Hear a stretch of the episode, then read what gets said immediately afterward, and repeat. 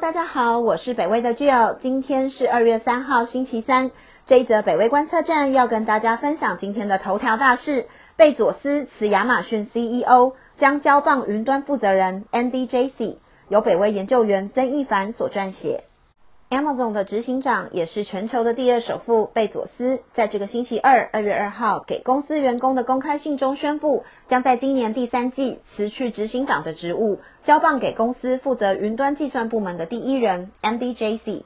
五十七岁的贝佐斯在一九九四年成立了 Amazon，到现在把 Amazon 从一个线上书店拓展成为线上零售帝国，在今年达到超过一点六兆美元的市值。对于贝佐斯的接班人是谁，Amazon 一直守口如瓶。但是众人早已开始关注，从1997年就加入 Amazon，并且从那个时候就率领公司云端计算部门的 Andy Jassy。这个云端计算部门一直都是 Amazon 收入来源的大宗，因此考虑到资历跟部门，把执行长大位传给 Jassy，并不让人惊讶。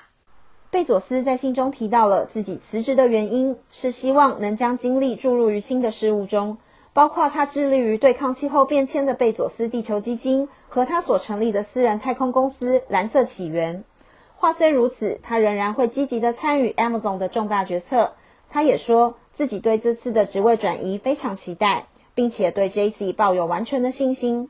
他也坦诚的说道：“Amazon 执行长一职是很大的责任，耗尽我所有的精力。当你的责任如此重大时，很难将注意力分给任何其他的事情。”这些话让人联想到 Amazon 在过去一年半以来所面对接连不断的垄断指控、听证会和来自联合国的抱怨。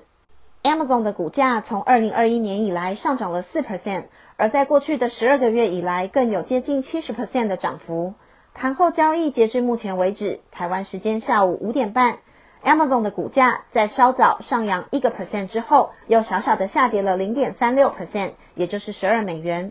在一般大公司创办人辞职的情况里，市场对这个消息的反应可以说是还不错的。这则北威观测站就到这里，谢谢您的收听，也欢迎继续分享订阅北威频道。我们下次见，拜拜。